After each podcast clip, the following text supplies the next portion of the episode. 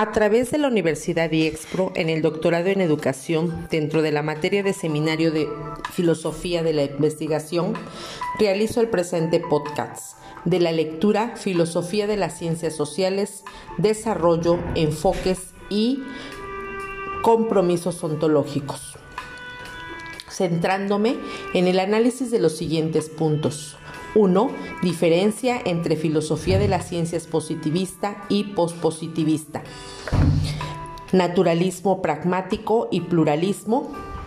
3. Realismo científico en filosofía de las ciencias sociales. A continuación voy a explicar cada uno de los puntos anteriores mencionados, de la, de la diferencia entre filosofía de las ciencias positivistas y pospositivistas. Esta enmarca cinco aspectos que dan la pauta a la primera diferencia, rol de las teorías científicas. En el positivismo, la teoría explica los fenómenos bajo su dominio y en el pospositivismo, este posee una variedad de modelos, experimentos y herramientas. Segunda diferencia, leyes de la naturaleza. En el positivismo, las leyes universales se describen bajo algún sistema formal y en el pospositivismo no se requiere de leyes para desarrollarla. La tercera diferencia nos marca la diferencia con respecto a conceptos científicos. Para el positivismo, los conceptos de la ciencia se dan a partir de las condiciones necesarias y suficientes para su aplicación. Y para el positivismo, el análisis conceptual toma en cuenta los usos científicos de los conceptos relevantes en su disciplina. En la cuarta diferencia tenemos la lógica de explicación y confirmación. En este caso, el positivismo explica los fenómenos en base a deducciones a partir de las leyes. Su confirmación se evalúa de acuerdo a la relación lógica entre una teoría y, y, los datos seleccionados para apoyarla. La diferencia que da el positivismo al respecto es que existen factores contextuales o pragmáticos que deben ser considerados en cada caso. Por último, la quinta diferencia que trata sobre la relación entre ciencia y filosofía. Aquí el positivismo tiene un propio estándar con su método. Esta se realiza cuando la ciencia está terminada. Para el pospositivismo, en este punto existe una continuidad entre la ciencia y la filosofía de las ciencias bajo lo que Kincaid llama el enfoque positivista en filosofía de las ciencias, aquí la tarea de los filósofos se encuentra mayormente concentrada en la búsqueda de los fundamentos del conocimiento científico, donde podemos apreciar los aportes de Carnap, quien habla sobre la unidad de la ciencia, Hempel, él opina sobre la lógica de las explicaciones científicas, Popper y el falsacionismo o racionalismo crítico. Kuhn y los aportes que hizo a través del historicismo. Feyerabend y su anarquismo epistemológico. Latouche y Wolgar y el constructivismo. A través de los aportes de estos filósofos se encuentra un núcleo de ideas que configuran la idea de la ciencia. Por otra parte, Kincaid considera al enfoque pospositivista como una respuesta de los rasgos que caracterizan el conocimiento científico. Esto se refleja en el desarrollo de subdisciplinas especializadas. El siguiente punto de análisis es el naturalismo, pragmatismo y pluralismo. Iniciamos viendo qué es el naturalismo. Es una idea central que implica un compromiso o actitud respecto a la investigación filosófica. El naturalismo ontológico desarrolla la idea de que el único tipo de realidad que existe es la realidad natural.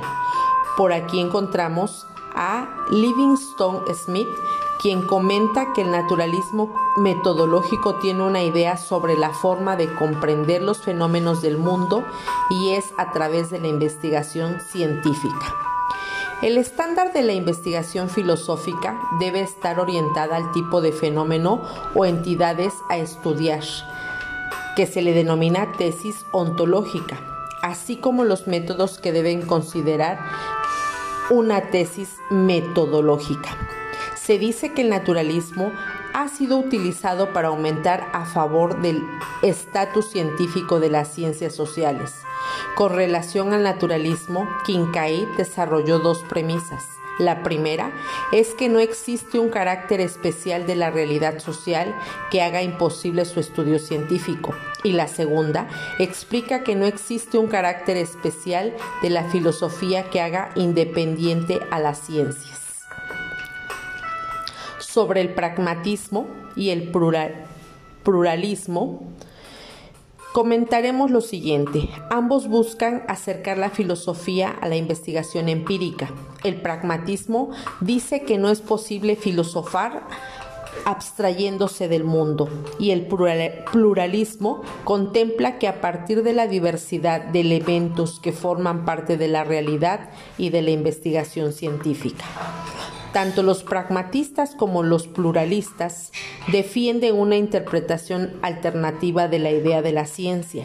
Con relación a la práctica de la ciencia, tiene tres elementos que la destacan. Primero, primer elemento, Dentro de las ciencias conviven una variedad de objetos. Segundo elemento, los científicos pueden investigar el mismo fenómeno pero con diferentes explicaciones y métodos. Tercer elemento, existe una variedad de disciplinas, cada una con sus propios objetivos y métodos. La influencia del pragmatismo y el pluralismo nos conllevan a investigar la práctica de las ciencias sociales, respetando el contexto y los fines con lo que se elabora. Del realismo científico en filosofía de las ciencias sociales, este consiste en un compromiso con la verdad del conocimiento científico, dando paso a tres niveles de análisis, una metafísica, Uno es la metafísica, dos semántico y tres epistémico. Las ciencias sociales son independientes de creencias o actitudes hacia ellas. Se tienen tres interrogantes con relación a la realidad social. Debemos ser realistas.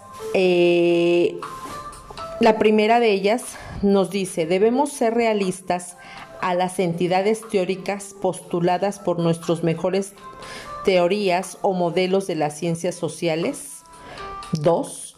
Debemos ser realistas respecto a los grupos. 3. Debemos ser realistas sobre las cosas creadas por los grupos. Maki nos dice que los objetos que forman parte de la realidad social son objetos del sentido común con los que lidiamos en nuestra vida cotidiana o en la vida diaria. Uno de los aspectos del realismo científico implica tomar partido respecto a la realidad de los inobservables postulados en la investigación científica. Las entidades, los procesos y los fenómenos inobservables corresponden a regularidades, efectos y resultados robustos y replicables que son inferidos a partir de datos.